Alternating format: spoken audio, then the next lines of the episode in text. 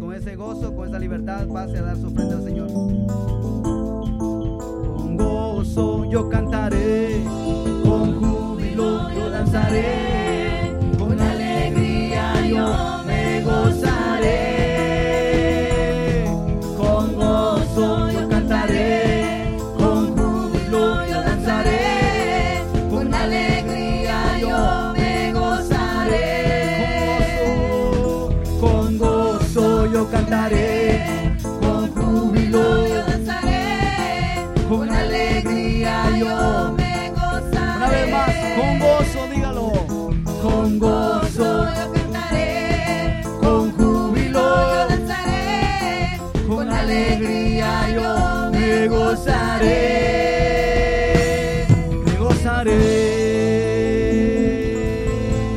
aplauso fuerte a Cristo, gloria a Dios.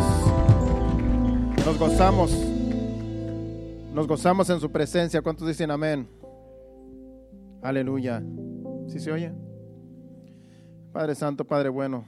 Así hemos venido, Señor, presentándote, Señor, estas ofrendas, Padre, que cada uno de nuestros hermanos han traído, Padre. Te pedimos que tú sigas bendiciendo a tu pueblo, Señor, y que sean bien recibidas, Señor. En el nombre de Jesús, recíbelas. Amén. Así puede tomar su lugar en esa bendición. Bienvenidos a cada uno de ustedes. Si hay alguna visita, les damos la bienvenida. ¿No hay ninguna visita hoy? Bueno, creo que todos somos de aquí, ¿verdad? Bienvenidos a cada uno de ustedes que se esforzaron este día para estar en la casa de Dios. Es mejor estar un día en la casa de Dios que mil fuera de ella, dice la Biblia. Bueno, vamos a ir al mensaje ya que es miércoles y queremos aprovechar el tiempo. Vamos a la palabra de Dios en el mensaje de hoy, en el libro de Isaías capítulo 55 y versículo 6. Mientras usted lo busca, vamos a orar para que el Señor nos dirija. Padre Santo, Padre bueno, Señor, me presento delante de ti, Señor, y delante de esta congregación, pidiéndote que seas tú quien nos enseñe, Señor, que seas tú, Señor, que nos dirija, Padre, y que esta palabra, Señor, que tú vas a traer, Señor, la podamos recibir y retener y ponerla por práctica, Señor. Te lo pedimos en el nombre de Jesús. Háblanos. Amén.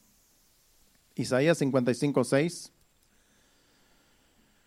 Dice, buscad a Jehová mientras pueda ser hallado, llamadle en tanto que está cercano. Este título, el título de esta enseñanza, yo le puse por título esta enseñanza, el que busque a Dios lo hallará. El que busque a Dios lo hallará. Y este está en un versículo que encontré en Primera de Crónicas, capítulo 28.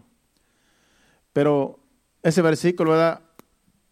yo hace muchos años eh, leí ese versículo de recién convertido y me llamó, me llamó la atención ese versículo porque dice buscar a Jehová mientras pueda ser hallado. Llamarle en tanto que está cercano. ¿Qué tan cercano está Dios? Él está aquí. Él está en todo lugar. Pero si no lo llamamos, Él no nos va a escuchar. Si la persona lo ignora, si este mundo lo ignora, Dios no va a escuchar. Dios no va a hacer caso. Porque a Dios se le busca porque se le necesita. Todos necesitamos a Dios. Todos en este mundo necesitamos a Dios. Porque sin Dios nada somos. Él nos hizo a su imagen y semejanza. Cuando Él hizo a Adán y a Eva, los hizo a imagen y semejanza de Él. Entonces todo mundo necesita de Dios. El que diga que no necesita de Dios, en realidad, pues está, está perdido. Al decir que buscar a Dios mientras pueda ser hallado, no es que Dios está perdido. No, nosotros estamos perdidos. Estábamos perdidos alguna vez. Y el mundo está perdido sin Dios, porque Dios es el único que da salvación. Muchos no aceptan el sacrificio de Cristo que estuvimos celebrando el domingo pasado. Mucha gente no cree en, Jesucristo, mucha gente no cree en el sacrificio de Cristo, que Él murió en la cruz para salvarnos. Pero es una gran verdad porque por dos siglos se ha estado predicando este Evangelio. Y desde los apóstoles se predica de que Jesucristo murió y resucitó. Entonces, sin Cristo estamos perdidos porque Él es el Hijo de Dios. Él vino a dar salvación. Entonces hay, se necesita buscar a Dios, buscar a Jehová. Jehová es Dios, mientras pueda ser hallado. Me llamó la atención cuando yo escuché ese versículo, cuando yo lo encontré, porque dije, eso quiere decir que si dice que mientras pueda ser hallado, quiere decir que va a haber tiempos donde no se, pueda, donde no se va a poder encontrar a Dios. Dice buscarle mientras pueda ser hallado. Ahora es el tiempo de buscar a Dios. Ahora que estamos eh, en este mundo, es tiempo de buscar a Dios. Los que murieron sin Cristo, ya se les hizo tarde. Se les acabó el tiempo. El tiempo que hayan estado aquí en la tierra, que Dios les permitió estar aquí en la tierra, toda la gente que ha muerto, ese tiempo era el tiempo de buscar a Dios. No importa lo que hayan durado en este mundo, si murieron a temprana edad o si ya en una edad avanzada, Dios como quiera a todo mundo le da tiempo para que se arrepienta. Pero yo he escuchado personas que dicen, yo le pido a Dios que me dé tiempo de arrepentirme antes de morir. Y no se quieren arrepentir. Esas personas lo que están diciendo es que quieren seguir pecando toda la vida hasta ya los últimos instantes de su vida y entonces quieren que Dios les dé tiempo de que se arrepientan de sus pecados porque ya se van a ir de este mundo. Yo he escuchado a varias personas. Ellos quieren burlar a Dios con esas palabras, pero a Dios no hay quien lo burle. Entonces, buscar a Dios es cuando uno está en esta tierra. Ese es el tiempo de buscar a Dios cuando estamos en este mundo. Ahora que estamos vivos. Llamarle en tanto que está cercano. Él está bien cerca de nosotros está entre nosotros, vive entre nosotros y está en nosotros. Lo que tenemos que hacer es pedirle a Él en oración que venga a nuestra vida, que lo aceptamos como nuestro Salvador, como nuestro Señor, y ya está con nosotros. Ese es el versículo para iniciar. Pero vamos a Primera de Crónicas capítulo 28, versículo 9. Aquí es el rey, el rey David aconsejándole a Salomón en este versículo. Porque ya David está viejo, ya está a punto de partir de esta tierra, y él le aconseja a Salomón que busque a Dios. Él le aconseja a su hijo, busca a Dios. Ese es el mejor consejo que le podemos dar a nuestros hijos cuando nosotros ya estemos, ¿verdad? O, a punto de irnos de este mundo o, o siempre. Aconsejar a nuestros hijos mientras estamos en esta vida. Busca de Dios, busca a Dios.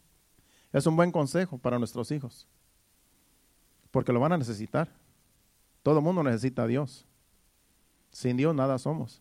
Él nos guarda, nos protege. Sin Él estamos sin protección. Y sin Él estamos sin salvación. Y aquí le aconseja el rey David a Salomón su hijo. Y tú, Salomón, hijo mío, reconoce al Dios de tu padre y sírvele con corazón perfecto y con ánimo voluntario, porque Jehová escudriña los corazones de todos y entiende todo intento del de los pensamientos. Si tú le buscares, lo hallarás, mas si lo dejares, él te desechará para siempre. ¿Qué dice ahí? Búscalo. Si tú lo buscares, lo hallarás. Por eso yo le puse al título, el que busca a Dios, lo hallará. Dice, sírvele con corazón perfecto y con ánimo voluntario. ¿Qué quiere decir? Que cuando conocemos a Dios, conocemos que Él es nuestro Dios, que Él nos salvó, tenemos que, que servirle con corazón perfecto. En otras palabras, no con mentiras, no con hipocresía. Corazón perfecto quiere decir que hagamos todo lo que Él nos dice en su palabra que hagamos, que hagamos su voluntad, servirle con corazón perfecto y con ánimo voluntario. Él no nos obliga a servirle. Ánimo voluntario es que voluntariamente nosotros venimos a la iglesia, que voluntariamente nosotros tenemos comunión con Él, voluntariamente nosotros leemos la Biblia, voluntariamente nosotros nos esforzamos a buscarle más cada día. Ese es ánimo voluntario. Nadie nos tiene que obligar. Nadie nos tiene que esforzar. Eso tiene que ser, cada uno de nosotros con un corazón sincero y voluntariamente el servicio a Dios. Así se le sirve voluntariamente. Y qué bonito es cuando nosotros voluntariamente le servimos, cuando no, nos, no se nos tiene que obligar. Porque si se nos obliga, entonces ya somos esclavos. Ya no somos siervos, sino esclavos. Porque ya hacemos las cosas obligatoriamente. Pero cuando tú haces las cosas porque te nace hacerlas, cuando tú haces las cosas para Dios voluntariamente y sin que te lo digan o sin que te lo exijan, eso es lo más preciado para Dios, porque Dios conoce los corazones. Dice, Jehová escudriña los corazones. De todos, dice ahí. No solamente de los hijos de Dios, sino de todo el mundo. Dios conoce los corazones y Dios los escudriña. Dios escudriña los corazones de todo, dice, y entiende todo intento de los pensamientos. Todo lo que nosotros pensamos, Él ya lo sabe. Él entiende todo lo que nosotros queremos hacer. ¿Con qué propósito queremos hacer las cosas? A Dios no hay quien lo engañe. Podemos engañar al prójimo, podemos engañarnos los unos a los otros, pero a Dios no hay quien lo engañe porque Él conoce con qué intención hacemos las cosas. Él conoce las intenciones de todo, del corazón de cada persona y de todos los pensamientos. Dice, si tú le buscares, lo hallarás. Si tú le buscares, lo hallarás. Mas si lo dejares, Él te desechará para siempre. Dando a entender que si tú lo buscas, lo vas a encontrar, pero si algún día tú lo desechas, que si algún día, perdón, tú lo dejas, Él te va a desechar. Así como ese consejo es para Salomón, así es también para cada uno de nosotros que somos los hijos de Dios. Si nosotros buscamos a Dios, lo vamos a encontrar, ya lo encontramos, lo tenemos con nosotros, no cabe duda, por eso venimos, le servimos, por eso le alabamos, le adoramos, le cantamos, porque Él es real.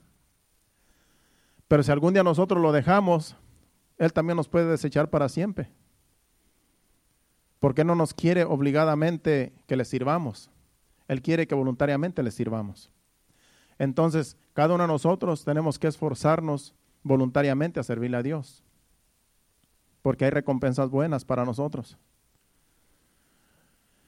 Para todos los hijos de Dios hay, Dios hay recompensas, tanto en esta vida como allá en el cielo, allá la vida eterna.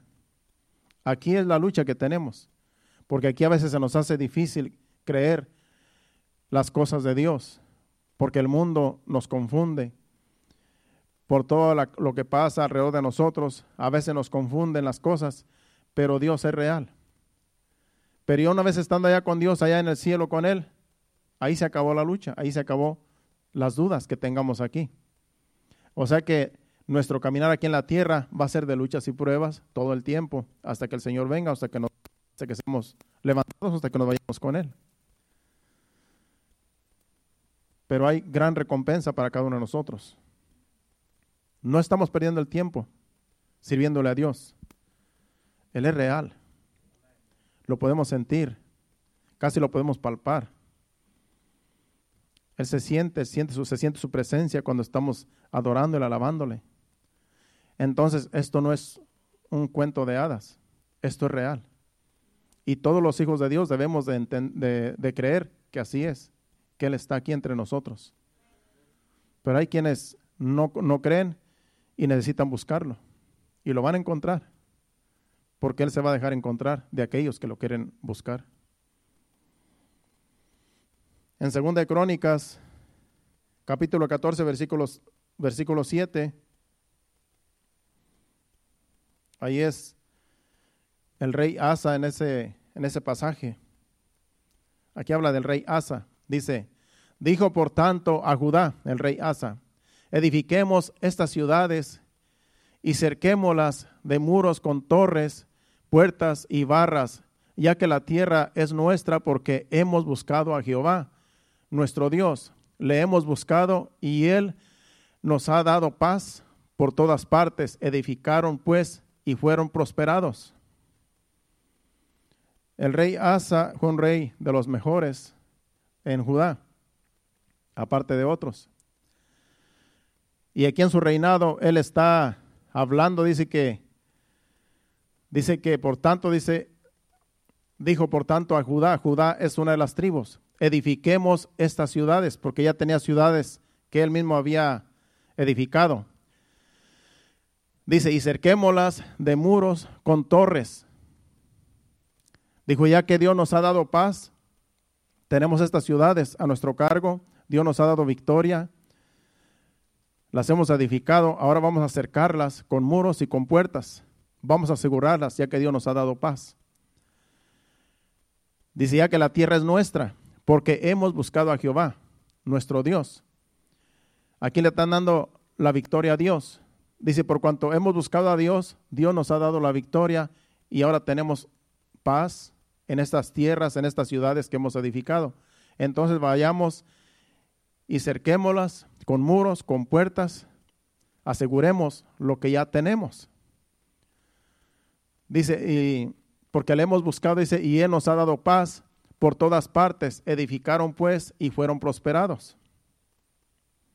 ¿Qué es lo que debemos hacer nosotros cuando ya sabemos que Dios nos ha bendecido? Asegurarnos de que Dios esté con nosotros. Asegurar nuestras familias. Si sabemos que Dios está con nosotros, Dios nos ha dado paz, pues sigamos haciendo muros en oración. Cuando usted ora por su familia, cuando usted ora constantemente delante de Dios por la familia, por los demás, estamos formando muros. Y Dios nos prospera porque lo estamos tomando en cuenta. Eso fue lo que pasó aquí. Por eso, no porque ya Dios nos ha dado victoria, no porque ya Dios nos ha salvado, nos ha prosperado, ya, dejé, ya nos crucemos de brazo y dijimos, bueno, ya está, Dios está con nosotros, hay que descansar. No, sigamos edificando, sigamos haciendo muros, formando muros, construyendo muros en oración los unos con los otros, con la familia, con la iglesia, porque aunque Dios está con nosotros, el enemigo está como el león rugiente. Entonces tenemos que asegurar nuestra familia y la iglesia con oración, pidiéndole a Dios que nos dé, que nos siga dando la paz que está entre nosotros, formando muros en oración, velando los unos con los otros, velando que el enemigo no entre, velando que el enemigo no se infiltre. Eso es lo que tenemos que hacer. Así como en ese tiempo, acuérdense que ahora estamos en un mundo espiritual, en aquel tiempo era literal, ahora es espiritual. Todos los muros que nosotros edifiquemos son oración, guerra espiritual, pidiéndole a Dios, ¿verdad? Que nos proteja haciendo muros, con oraciones. Entonces no es, no es tiempo de cruzar las manos, es tiempo de seguir trabajando. El 26, capítulo 26, versículos del 3 al 5 de ese mismo libro de Segunda de Crónicas. Dice, de 16 años, este era otro rey, el rey Usías, de 16 años era Usías cuando comenzó a reinar y 52 años reinó en Jerusalén. El nombre de su madre fue Jacolías de Jerusalén. El 4 dice, e hizo lo recto ante los ojos de Jehová, conforme a todas las cosas que había hecho Amasías su padre. Y persistió en buscar a Dios en los días de Zacarías, entendido en visiones de Dios y en estos días en que buscó a Jehová, él le prosperó. Este rey era otro rey que también era temeroso de Dios. Y desde jovencito buscó a Dios. Desde jovencito empezó a buscar a Dios. Y Dios estuvo con él. Y Dios los prosperó. Porque de temprana edad lo buscó y estuvo reinando por más de 50 años. Muy pocos reyes duraron eh, tanto tiempo reinando, porque unos se, volvieron impíos, le voltearon la espalda a Dios. Pero los, los que Dios estaba con ellos prosperaron grandemente. Y este fue uno. Y hay otros más, como Asa, el que acabamos de mencionar. Segunda de Crónicas, capítulo 34, versículo del 1 al 3. Dice, de ocho años era Josías. Este era otro rey pero este más pequeñito que el otro. Ocho años solamente, un niñito.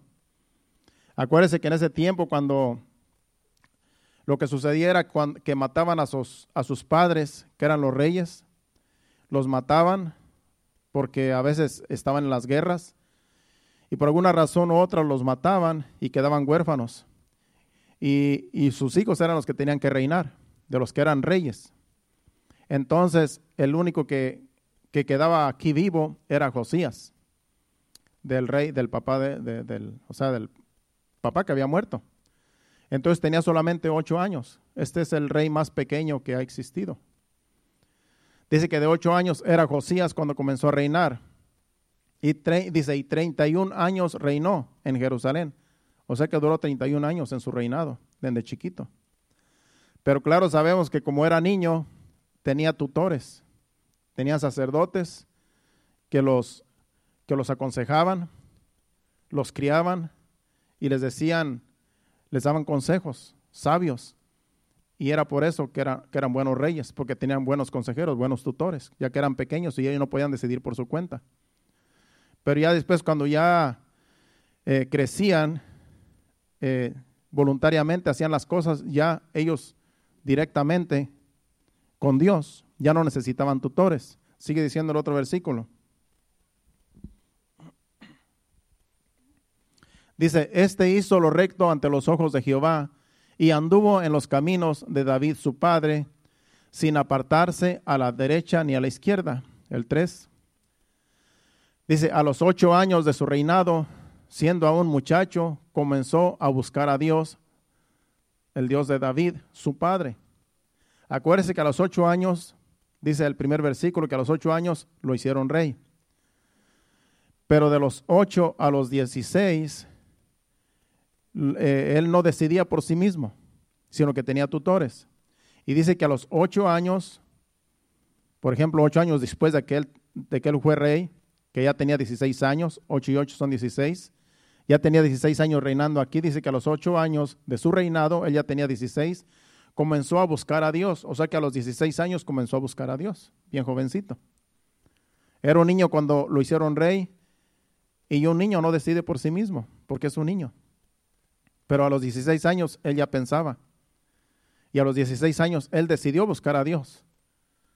No es que lo obligaron, sino que voluntariamente él decidió buscar a Dios. Por eso dice ahí que a la, a la edad de 18 años, cuando ya tenía 8 años en su reinado, dice, comenzó a buscar a Dios el Dios de David, su padre, y a los doce años comenzó a limpiar a Judá y a Jerusalén de los lugares altos, imágenes de acera, esculturas e imágenes eh, de fundición, fundidas. O sea que a los 16 años de edad decidió buscar a Dios y cuatro años después decidió sacar toda la idolatría, acabar con los ídolos y acabó con todas las esculturas y con todos los dioses que se les eh, quemaba incienso en los lugares altos. A los cuatro años ya tenía 20 años, cuando empezó a hacer todo, toda la limpieza que tenía que hacer de ídolos, de dioses que se adoraban en ese tiempo, que era por eso que Dios estaba enojado con las, con las tribus.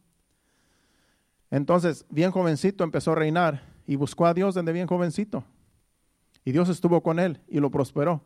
Y no vamos a ir a la historia porque vamos solamente por encima viendo las personas que buscaron a Dios y que Dios estuvo con ellos. Por eso los jovencitos aquí de nosotros, si buscan a Dios voluntariamente, Dios va a estar con nuestros jóvenes.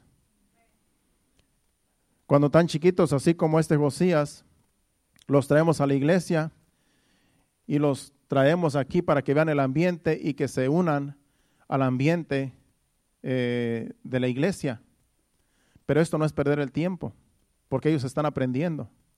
Pero ya la edad de, la adolescencia ya deben ellos voluntariamente buscar a Dios, porque ya tienen conocimiento de ver cómo se ministra aquí en la presencia de Dios. Entonces ya cuando son jovencitos, voluntariamente ellos tienen que buscar a Dios. Y lo van a encontrar, porque Dios lo que quiere es que lo busquen. No los vamos a obligar, pero ellos deberían voluntariamente decir, bueno, yo voy a buscar a Dios. Yo me voy a meter en unos ayunos, yo me voy a meter en, en, la presencia de Dios. Si Dios e, existe, yo lo voy a buscar, yo lo voy a encontrar. Yo le aseguro que un joven que se meta así de lleno va a ver a Dios cara a cara en el Espíritu. Y así fue este rey, jovencito, empezó su reinado y él empezó a buscar a Dios, bien joven. Y fue bien prosperado. Si después usted lee en su casa la historia, cómo sigue todo lo que hizo, se va a dar cuenta que fue un gran rey también. Pero como el tema es que el que busca a Dios lo hallará, vemos aquí estas personas, estos reyes famosos que están en la Biblia, que lo buscaron y lo encontraron y fueron prosperados cuando buscaron a Dios de todo corazón. Si vamos al Salmo 14.2, Salmo 14.2, ahí también da un consejo el salmista para los que buscan a Dios. Dice, Jehová miró desde los cielos sobre los hijos de los hombres para ver si había algún entendido que buscara a Dios. Dios ve a todo hombre, Dios ve a toda mujer desde los cielos. Y dice este salmo que Dios miró a ver si había alguien que le buscara. Haz de cuenta que para Dios nosotros somos como hormiguitas en este mundo y Él nos ve a todos. Él sabe quiénes somos, dónde andamos y para dónde vamos y qué pensamos. Y Él sabe quién verdaderamente le va a buscar. Él conoce las intenciones del corazón. Por eso yo le aseguro que una persona que quiere buscar a Dios donde quiera que esté, aunque no esté en una iglesia, lo va a encontrar cuando, cuando quiere buscarlo, cuando quiere conocerlo. Porque Dios lo que quiere es que le busquen. Entonces aquí dice este, este versículo que Dios vio desde los cielos a ver quién buscaba, iba a buscar a Dios. Miró desde los cielos sobre los hijos de los hombres para ver si había algún entendido que buscase a Dios, que buscara a Dios. ¿Qué es un entendido? Personas que temen a Dios. Personas que, que saben que hay un Dios. Esos son los entendidos. Los que no son entendidos son los que ya no creen en Dios. Son los ateos. Esos no son entendidos. Serán entendidos en los estudios que les enseñan, pero no en las escrituras. Entonces un entendido es una persona que teme a Dios, una persona que cree en Dios. Ese es un entendido, como usted y como yo, dijo el chaparrón. Esos son los entendidos.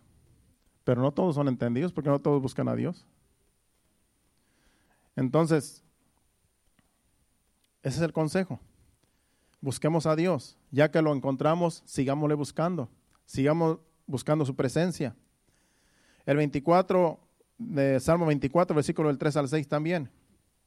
Otro consejo más allí. Del 3 al 6 del Salmo 30 y 24. Dice, ¿quién subirá al monte de Jehová y quién estará en su lugar santo? El limpio de manos y puro de corazón, el que no ha elevado, el que no ha elevado su alma a cosas vanas ni jurado con engaño. Él, él recibirá bendición de Jehová y justicia del Dios de salvación.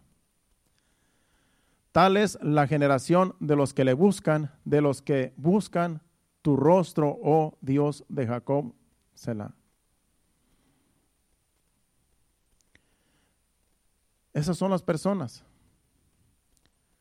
que van a estar con Dios, que lo van a conocer, aquellos que lo buscan. ¿Quién subirá al monte de Jehová? ¿Quién estará en su lugar santo? El de el puro de corazón y de manos limpias. El que no ha elevado su el que no ha, el que no ha puesto su mirada en las cosas vanas. Aquel que le busca. Dice, tal es la generación de los que le buscan, de los que buscan tu rostro, oh Dios. Hay gran bendición para aquellos que le buscan. Todos los que buscan el rostro de Dios, todo lo van a encontrar. Todo aquel que decide buscar a Dios, lo va a encontrar. Si usted se siente vacío, si usted se siente como si estuviera Dios muy lejos, Solamente ora a Dios, acérquese a Dios. Si necesita ayunar, ayune. yo le aseguro que usted va a estar bien cerca de Dios, porque eso lo acerca más a Dios. Cuando usted decide buscar de corazón, acercarse más a Dios. Muchas de las veces queremos tener una experiencia con Dios con 15 minutos o 10 minutos y en realidad pues eso no es nada.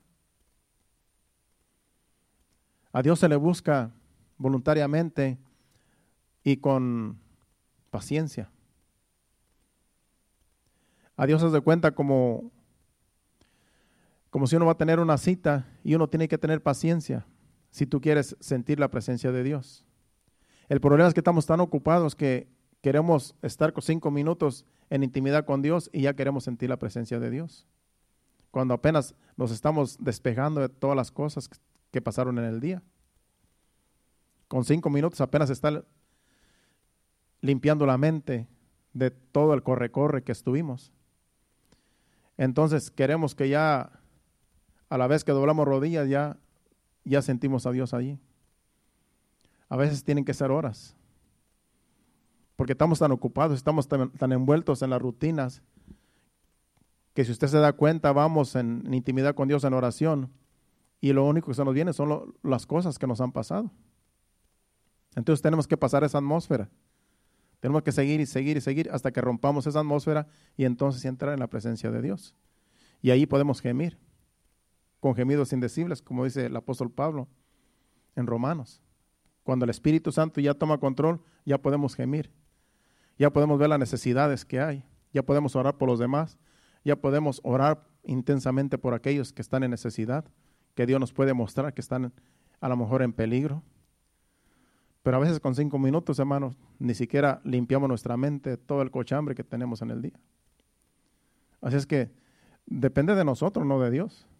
Dios ahí está. Dios está aquí, Dios está en su casa cuando usted va a orar. Dios está en todo lugar.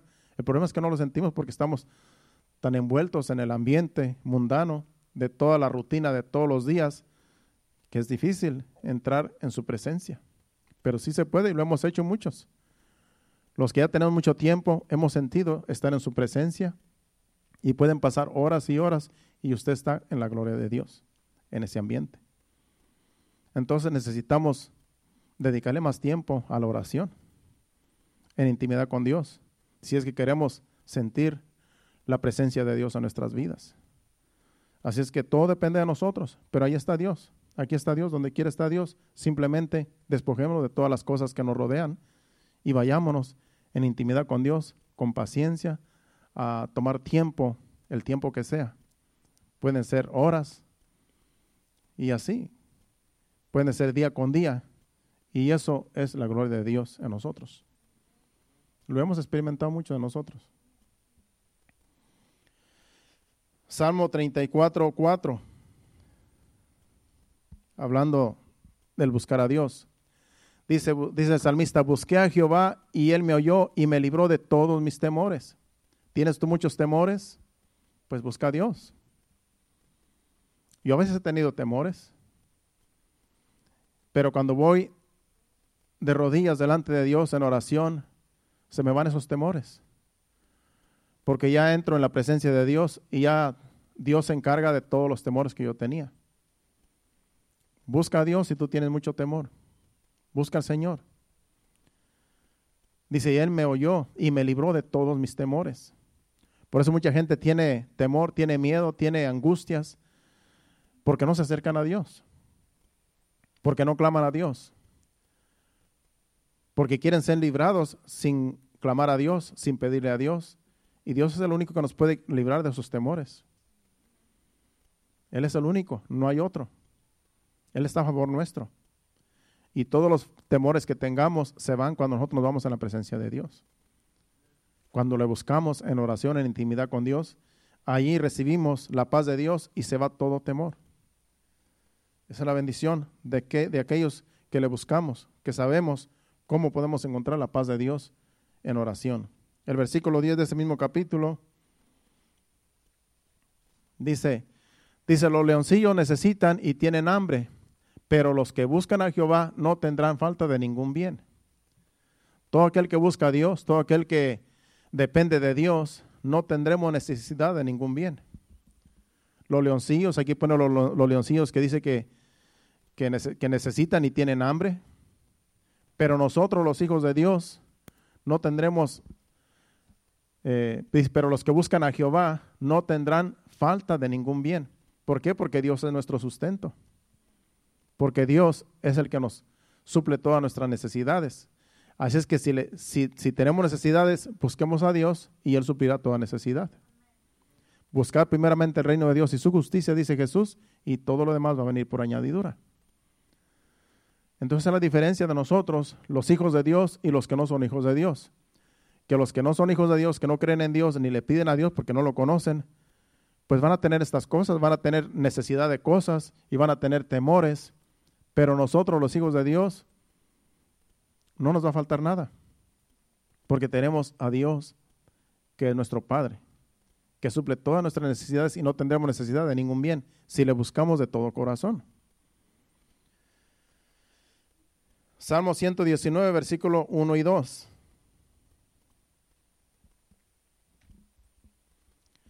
Dice, bienaventurados los perfectos de camino, los que andan en la ley de Jehová. Bienaventurados los que guardan sus testimonios y con todo el corazón le buscan. Aquí son las bienaventuranzas para aquellos que son hijos de Dios, que le buscan, aquellos que, que creen en Dios, que viven la palabra, aquellos que se esfuerzan voluntariamente, con corazón sincero, buscándole son bienaventurados, dice, los que guardan sus testimonios, los que guardan la palabra de Dios, los que guardan sus mandamientos y con todo el corazón le buscan. Dice, con todo el corazón le buscan, quiere decir que nuestro enfoque tiene que estar en Dios. Todo el corazón quiere decir que no hay obstáculos que impida buscar a Dios. Porque a veces hay gente que pone obstáculos. Yo sí creo en Dios, yo sí quiero ir a la iglesia, pero tengo cosas que hacer. Yo sí creo, quiero ir a la iglesia, yo sí quiero buscar a Dios, pero tengo el trabajo, tengo estas cosas. Entonces eso no es con todo el corazón. Parte del corazón dice que sí creen. Con parte del corazón dicen que sí saben que hay bendición, pero no le buscan con todo su corazón porque hay otras cosas de por medio. Hay otras cosas que se interponen y esas cosas que se interponen ya no es todo el corazón, ya solamente una parte del corazón. Y dice ahí que aquellos que con todo el corazón le buscan son bienaventurados. Es por eso que cuando uno se convierte a Cristo, cuando uno empieza a buscar de Dios, no podemos dejarnos llevar por los obstáculos. Porque los obstáculos van a venir. Van a venir los obstáculos de que no, que hoy no voy, que hoy no, no puedo, que tengo cosas que hacer. Yo sé que a veces uno no puede llegar por alguna situación, pero ya cuando es una costumbre, pues ya es, ya uno tiene que darse cuenta que ya no es, no es normal cuando ya hay cosas que uno pone en primer lugar antes que Dios y poco a poquito eso le van robando el tiempo que le dedicamos a Dios, ya entonces no es todo el corazón. Ya no es buscarle a Dios con todo el corazón, porque ya otras cosas de por medio que estorban para con todo el corazón nosotros le busquemos. Entonces, después queremos ser bienaventurados, pues no, porque no es con todo el corazón. Por eso la palabra de Dios es clara. Cuando no recibimos bendición de Dios y cuando no somos bienaventurados, es que no tenemos no, no amamos a Dios de todo corazón y no le buscamos de todo corazón. En parte, pero no con todo el corazón. Entonces la palabra de Dios es clara, lo que pasa es que a veces nosotros queremos solamente el beneficio de Dios y no queremos esforzarnos, no queremos buscar tal y como Él dice que le busquemos, sino queremos buscarlo como nosotros queremos. Cuando yo quiera, los días que yo quiera y a la hora que yo quiera y como yo quiera. Y eso no trabaja así. Eso es como Dios quiere y donde Dios quiere y como Él quiere. No como nosotros queremos, a la hora que queramos. Y como no, no es, que, es que aquí se le sirve a Dios como Él quiere, no como nosotros queremos. Aquí de lo que se trata es de complacer a Dios en el caminar de Dios, en este Evangelio. Aquí no es de complacer, a las personas, es de complacer a Dios. Y lo que Él dice en su palabra, eso es. No podemos nosotros quitarle ni ponerle. No podemos decir nosotros, no, es que si hago, si, si hago esto, como quiera está bien. Si no lo hago está bien, porque Dios me conoce. No, lo que pasa es que Dios sabe las intenciones del corazón y sabe por qué razón no queremos hacer las cosas también. Y hay mucho que hablar de eso, pero el tema no es ese. Aquí de lo que se trata es buscar a Dios de todo corazón para ser bienaventurados, para ser bien bendecidos.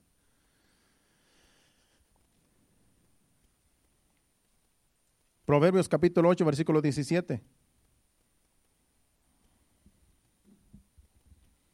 Solo ese versículo. Dice aquí Dios, yo amo a los que me aman y me hallan los que temprano me buscan. Yo amo a los que me aman, dice allí. Y me hallan los que temprano me buscan. Los reyes que, que leímos al principio, esos reyes buscaron a Dios temprano, a una temprana edad. Aquí se puede entender que los que temprano me buscan, que es en la madrugada, Pues sí, si usted quiere buscar a Dios a la madrugada, pues búsquelo, lo va a encontrar. Pero se entienda más que los que temprano me buscan es que a temprana edad buscan a Dios. Que a una edad temprana buscan a Dios, lo van a encontrar. Dice, yo amo a los que me aman y me hallan los que temprano me buscan. A decir que Él ama a los que le aman, Dios dice que Él ama a todo el mundo. Dios ama a todo el mundo. Pero aquí se refiere a personas que aman a Dios y que Dios también los ama. Aunque Dios ama a todo el mundo, pero cuando tú amas a Dios, Dios pone tu mirada en ti, su mirada en ti. Porque Él sabe tu corazón y con qué intención tú lo buscas. Entonces dice, este me está buscando de todo corazón. Este verdaderamente sí me ama. Como Dios conoce los corazones y las intenciones, acuérdense que cuando Jesucristo estaba buscando discípulos, los primeros discípulos, cuando Andrés encontró a Natanael, le dijo, mira, hemos encontrado al Mesías. Y fue y se lo presentó a Jesucristo y cuando iba cerca de Jesucristo, porque dijo Natanael, ¿a poco de, de este, de dónde menciona ahí? De Galilea, de, mm, bueno, la ciudad donde dijo que era Jesús, de Nazaret, ¿verdad? Dice, encontramos a Jesús de Nazaret, el Mesías. Dice, ¿a poco de Nazaret saldrá algo bueno de ahí? Dice, pues ven y verás. Y cuando venía, le dijo Jesús, este es un verdadero eh, israelita en el cual no hay engaño. Y dijo Natanel, ¿de dónde me conoces, Señor? Dice, cuando estabas debajo de la higuera, yo te vi. En otras palabras, ya, Dios, ya Jesucristo lo conocía. Y Dios conoce a cada quien, a cada uno de nosotros, cuando venimos ante Él. Ya Dios nos conoce, ya Dios conoce a cada uno. Pero cuando una persona le busca, lo ama, Dios lo ama también. Porque Dios responde al amor de esa persona. Por eso dice, yo amo a los que me aman y me hallan los que temprano me buscan. ¿Tú quieres buscar a Dios? Pues búscalo. Si quieres buscarlo en la madrugada, pues lo vas a encontrar. A temprana edad también lo vas a encontrar. Él se va a dejar encontrar. Si tú lo quieres encontrar, búscale, busquémosle. Y Él está allí. Isaías capítulo 58, versículo del 1 al 4. Aquí era el pueblo de Israel que querían buscar a Dios a su manera y ayunaban y, hacían sacrificios. Decían que se, acercaban a Dios, pero no era porque amaban a Dios. No, era por, no buscaban a Dios porque le amaban, sino para recibir algún beneficio. Y no querían cambiar sus vidas. Eran pecadores. Por eso en estos versículos vamos a ver que, este, en estos versículos vamos a ver que, que a Dios no le agradaba lo que ellos estaban haciendo. Aunque era una buena intención ayunar y sacrificarse para acercarse a Dios, pero como Dios conocía su corazón, sus intenciones y no querían cambiar, eran pecadores, entonces los reprende. Dice, clama a voz en cuello, no te detengas, alza tu voz como de trompeta y anuncia a mi pueblo su rebelión y a la casa de Jehová su pecado. Aquí es Dios hablándole a Isaías. El 2 dice, que me buscan cada día y quieren saber mis caminos, como gente que, hubiese hecho justicia. Eso quiere decir que no eran justos, porque aquí los está reprendiendo. Que me buscan cada día y quieren saber mis caminos. En otras palabras, quieren conocerme. Como gente que hubiese hecho justicia, como si fueran justos. Dice, y que no hubiesen dejado la ley de, Dios, de su Dios. Habían dejado la ley de Dios, se habían apartado de Dios y eran injustos y querían acercarse a Dios como si fueran justos. Sigue diciendo, me piden justos juicios. En otras palabras, sabían que Dios era Dios y que Dios estaba con ellos. Y ellos querían que Dios les hiciera justicia, pero ellos no eran justos. Quería que se les hiciera justicia a ellos, pero ellos eran injustos con los demás. Ellos se portaban más con los otros y querían que Dios se portara bien con ellos. Dice, me piden justos juicios y quieren acercarse a Dios. El 3.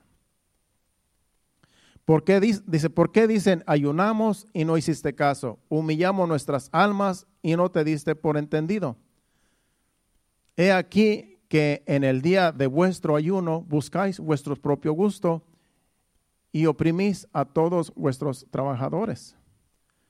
Ellos ayunaban para que Dios les hiciera justicia, pero ayunaban solamente para ellos mismos, para sus propios gustos, para que Dios les supiera sus necesidades y para que Dios les cumpliera sus caprichos. Y eran injustos y oprimían a los trabajadores. Aquí era gente que supuestamente eh, eran sacerdotes, eran levitas, eran gente que conocía a Dios y sabían que ayunando podían acercarse a Dios, pero no querían dejar la vida que llevaban. No querían dejar de ser injustos con los demás. Dice que oprimían a todos los trabajadores. Eran unos tiranos y querían que Dios estuviera a favor de ellos y que les hiciera justicia, pero ellos eran injustos y habían dejado a Dios. Así no se le sirve a Dios. Tú puedes estar ayunando y ayunando 20, 30, 40 días, pero si no perdonas al, al hermano, de nada te va a servir el ayuno. Y acuérdense que el perdón no es de labios. Te perdono, que Dios te perdone, yo también te perdono y ya, se acabó. No. Hay que ir allá delante de la, de la persona y decirle, ¿sabes qué? Te ofendí, te perdono. Eso de que ya le pedí, ya, ya le pedí perdón a Dios por, por ti, eso no, no cuenta. Hay que ir con el ofensor y pedirle perdón. Pero sinceramente, no de labios, como Dios conoce los corazones. Entonces sí eran ellos. Ayunaban, pero no eran, pero no eran justos, eran injustos y se aprovechaban de los demás y querían que Dios les hiciera justicia, estuviera Dios con ellos y que todo les fuera bien, pero ellos se aprovechaban de los otros. Y ellos querían que, que con ayunar Dios estuviera a su favor. Acuérdense que los ayunos no compran a Dios. Cuando tú vives la palabra, cuando tú eres justo, cuando tú eres una persona eh, de ojos puros, de manos limpias, de un corazón sincero, no tienes que estar ayunando a cada rato para que Dios te haga, te te justicia. Simplemente vive la palabra y Dios te hace justicia. Pero a veces creemos que con ayunar vamos a comprar a Dios voy a ayunar 30 días y yo sé que Dios estará a mi favor. No, eso no, eso no trabaja. Primero va y perdona. Eh, pídele perdón al que ofendiste. Primero arregla cuentas con tu, con tu adversario. Y después ven y presenta tu ayuno. Hay gente que, que ayuna y ayuna, pero en realidad no cambian su vida. Siguen siendo malos. Siguen siendo perversos. Y creen que con ayunar ya ya están pagando sus fechorías que hicieron, ¿no? Los ayunos nos ayudan para acercarnos a Dios, pero hay que acercarse a Dios con un corazón limpio, no lleno de impureza, lleno de, rencor, de odio, de resentimientos. No, que, al cabo Dios, Dios me va a mostrar cuando esté ayunando. Eso no trabaja. Primero es lo primero, ponerse a cuentas con Dios y con los demás. Y después puedes venir y presentar el ayuno porque va a ser de agrado ante los ojos de Dios. ¿Por qué? Porque ya arreglaste cuentas con los demás. Entonces tienes un corazón limpio para decir, Señor, aquí te ofrezco mi ayuno. Aquí te ofrezco este ayuno estos días. Ya al, que había ofendido, ya le pedí perdón. Aquel, aquella, con todo el mundo estoy bien. Ahora vengo delante de ti a ofrecerte este ayuno en sacrificio vivo. Y yo le aseguro que Dios entonces sí lo va a poner en alto. Pero si venimos todos sucios, todos impuros delante de Dios y queremos ayunar para que Dios nos limpie, no trabaja así. Acuérdese que a Dios se, viene, se le acerca a Dios con manos limpias, con un corazón limpio. Y ya Dios se encarga de lo demás después, de enderezar todo lo que está todavía medio torcido. Pero a veces queremos hacer las cosas más fáciles. Queremos hacer las cosas más fáciles porque decimos, unos cuantos días de sacrificio, eh, ya me voy a sentir bien. Y después toda la vida pecando. No, eso no trabaja así. Vamos a seguir aquí porque el tiempo avanza. Eh, nos falta un versículo, el versículo 4, hablando del pueblo de Israel. Dice, he aquí que para contiendas y debates ayunáis, para herir con el puño inicuamente, no ayunéis como hoy, para que vuestra voz sea oída en los cielos. Así estaban. Dice aquí que para contiendas y debates ayunáis. Ayunaban, pero se andaban peleando. Estaban en pleito. Por eso les digo, primero hay que ponerse a cuentas con los demás antes de ayunar. Pues aquí el pueblo de Israel se la pasaba peleando para herir inicuamente, dice, con el puño, dice. Dice, no ayunéis como hoy, para que vuestra voz sea oída en lo, alto. Iban a ayunar con todo, eh, con un montón de problemas. Iban a ayunar delante de Dios con odio, rencores, amarguras, resentimientos, pleitos, discordias. Dice, para que tu voz se oída en los cielos, en lo alto, no vengas a ayunar así. Primero, limpia tu corazón. Arréglate con tu adversario. Pide perdón, perdona y todo lo demás. Y entonces tu voz va a ser oída en los cielos.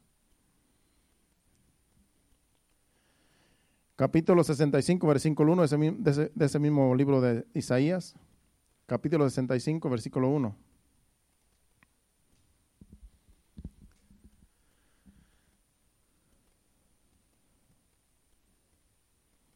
Dice, fui buscado, aquí está Dios hablando, fui buscado de los que no preguntaron por mí, fui hallado por los que no me buscaban.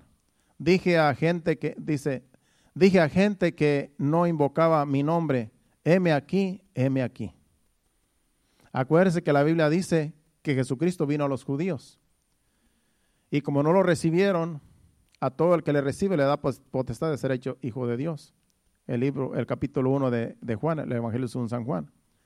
Entonces aquí dice Dios, fui buscado por los que no preguntaban por mí, porque nosotros los gentiles no sabíamos ni siquiera que había un Dios, hablando de siglos pasados. Entonces Jesucristo vino a los judíos porque era su pueblo. Y esto se refiere, estos versículos se refiere a que dice que fui, fui hallado por los que no preguntaban por mí, por los gentiles. Acuérdense que los gentiles no estaban supuestos a ser salvos, hasta que en el libro de los Hechos empezaron a predicarle a los gentiles y los gentiles se convirtieron y el Espíritu Santo los transformó. Esa era la gente de la cual está hablando este versículo. Gente dice que, que no invocaba mi nombre, dice. A esta gente que no invocaba mi nombre me buscó y yo le dije, heme aquí, heme aquí. Por eso este evangelio es para todos. Porque este evangelio es para todo aquel que cree en Dios y que lo busca, lo va a encontrar. Dice, porque aquellos que no preguntaban por mí, dice, fui hallado de ellos. Aquellos que ni siquiera sabían que yo existía, esta gente, dice, invocó mi nombre y yo le dije, heme aquí, heme aquí. Él está siempre presto para aquel que le invoca, todo aquel que le invoque. Dice que todo aquel que invocare su nombre será salvo. Entonces, ese es nuestro Dios, todopoderoso, misericordioso y que comprende las intenciones del corazón de cada uno de aquellos, de aquellos que verdaderamente lo quieren encontrar. Jeremías capítulo 29, versículo del 11 al 3, el 11 y luego al 13. Versículo 11 y luego nos brincamos al 13. Jeremías capítulo 29. Más bien del 11 al 13, sí. 11, 12 y 13. Dice, porque yo sé los pensamientos que tengo acerca de vosotros, dice Jehová, pensamientos de paz y no de mal, para dar el fin de el fin que esperáis. El 12. Entonces me invocaréis y, y vendréis y oraréis a mí y yo os oiré y me buscaréis y me hallaréis, porque me buscaréis de todo vuestro corazón.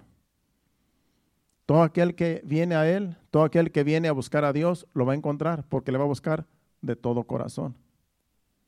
Y me buscaréis y me hallaréis, porque me buscaréis de todo vuestro corazón. Yo sé que cuando nosotros tenemos una necesidad, sabemos dónde encontramos a Dios, en oración. Y ahí de todo corazón, porque nos olvidamos de todo. Cuando tenemos una necesidad, ahí sí nos derramamos en lágrimas y en dolor, porque sabemos que está Dios allí con nosotros. Dice, y me buscaréis y me hallaréis porque me buscaréis de todo vuestro corazón. Dios siempre se va a dejar sentir, se va a dejar hallar por aquellos que le quieren buscar, que le quieren conocer. Lamentaciones capítulo 3, versículos 22 al 25. Y luego vamos a Sofonías y ahí vamos a terminar. Pensaba ir a Hechos, pero no sé si me dé tiempo. Dice, por la misericordia de Jehová no hemos sido consumidos porque nunca decayeron sus misericordias. El 23. Dice, nuevas son cada mañana, sus misericordias nuevas son cada mañana. Dice, grande es tu fidelidad. El 24.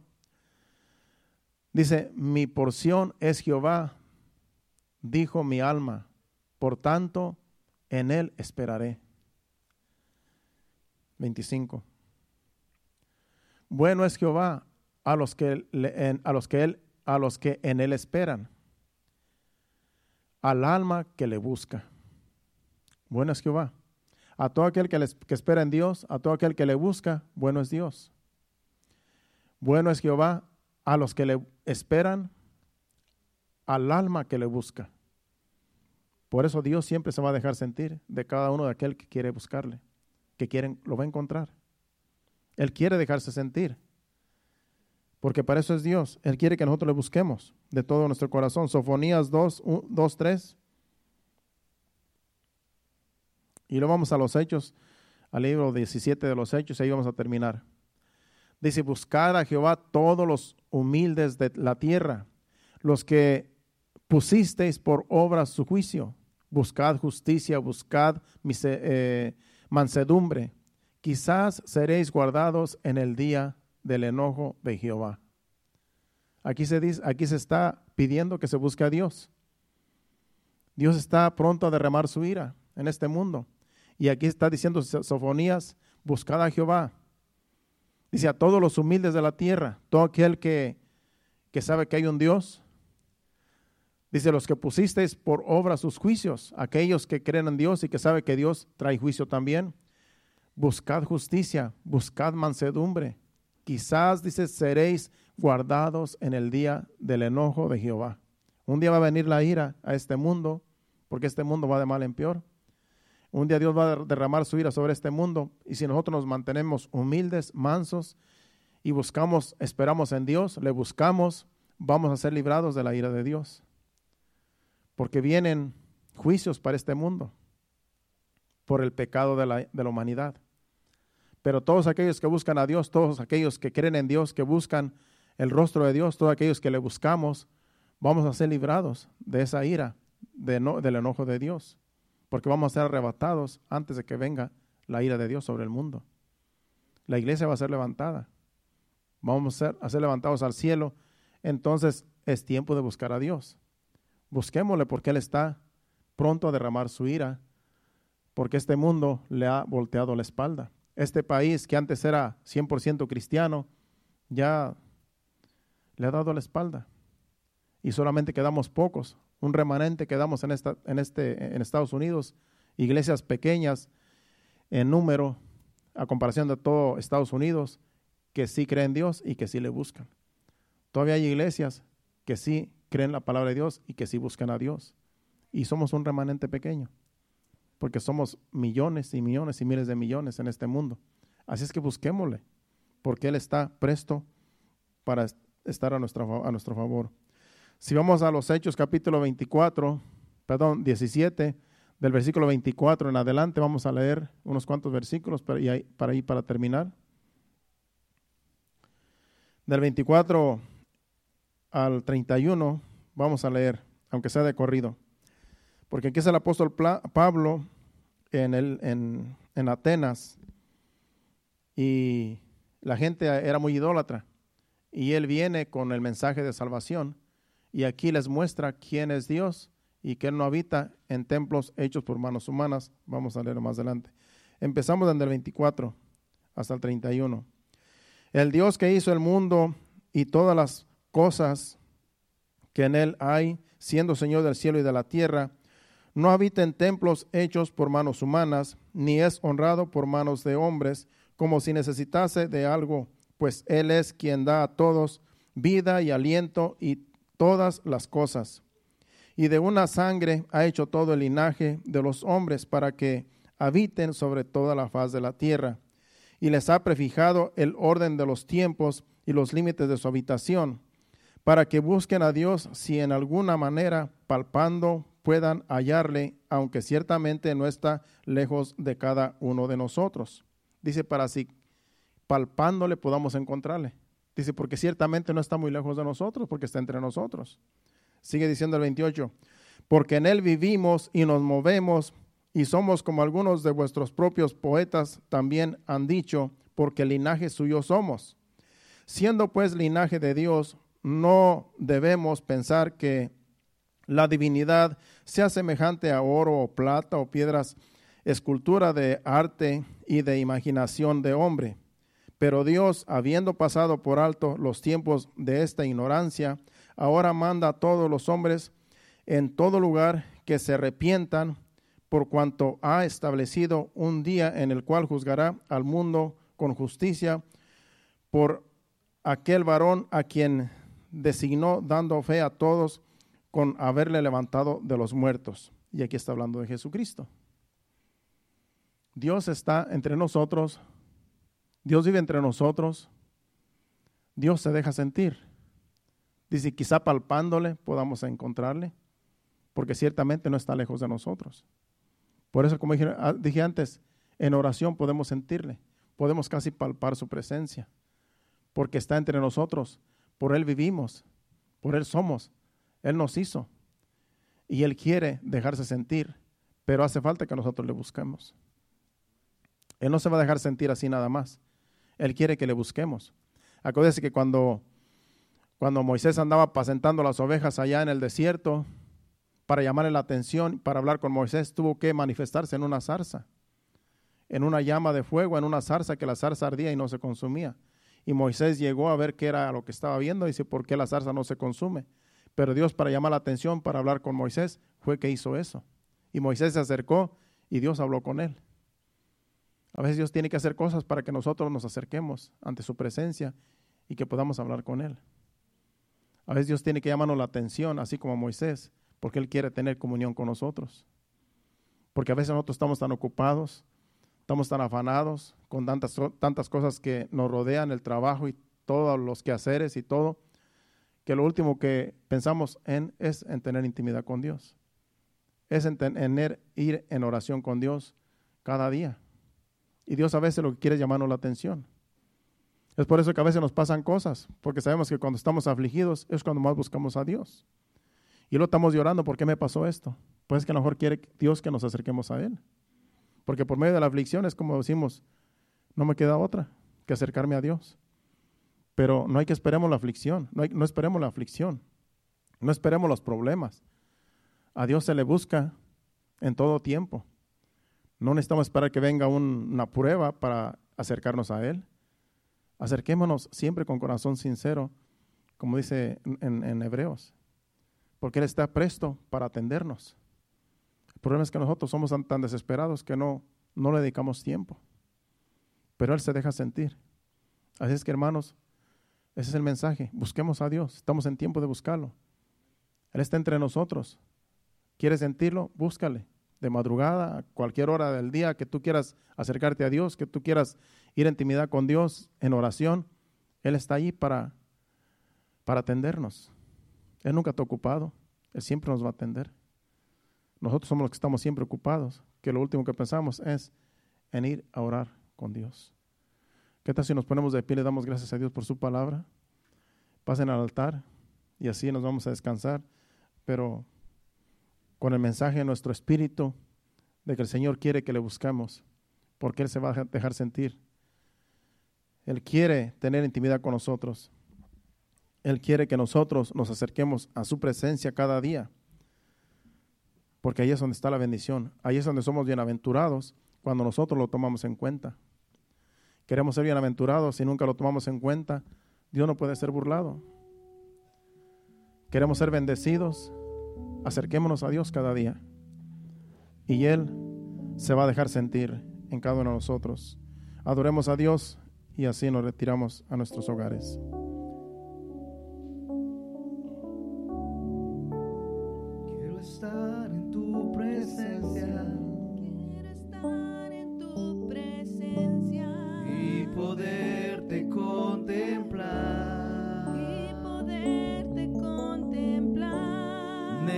necesito estar contigo.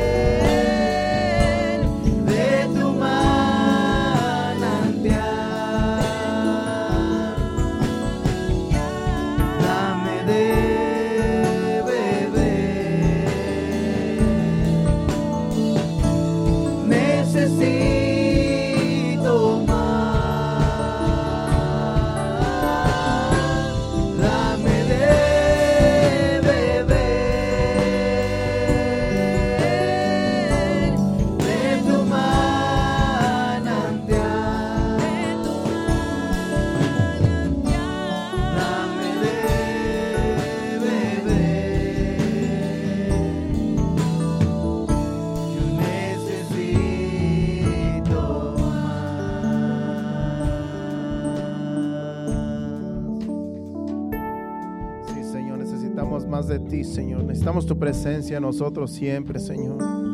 Sabemos que tú estás en todo lugar, Señor, pero queremos sentirte, Señor.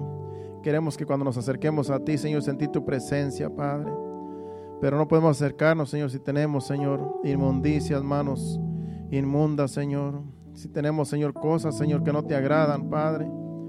Necesitamos primeramente limpiarnos, Señor. Sabemos, Señor, que tu Santo Espíritu, Señor, nos limpia, Señor. Que necesitamos humillarnos, Señor.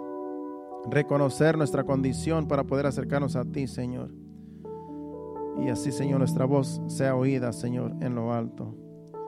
Gracias te damos, Señor, por tu palabra, por tu Santo Espíritu, Señor, que nos enseña, que nos ministra, Señor. Ahora te pedimos, Señor, que nos lleves a nuestros hogares, Señor. Guárdanos, protégenos de todo mal, de todo accidente, Señor y que así podamos descansar, Señor, en tu presencia en esta noche y el día de mañana levantarnos, Señor, en tu presencia también para ir a nuestros trabajos, Señor. Guárdanos, protégenos, Señor, y que el viernes estemos aquí de nuevo, Padre, para adorarte, alabarte, glorificar tu santo nombre, Señor, como tú te lo mereces, Señor. En el nombre de Jesús, llévanos con bien. Amén. Dios le bendiga. Estamos despedidos. Nos vemos aquí el viernes a las 7:30. Dios le bendiga, iglesia.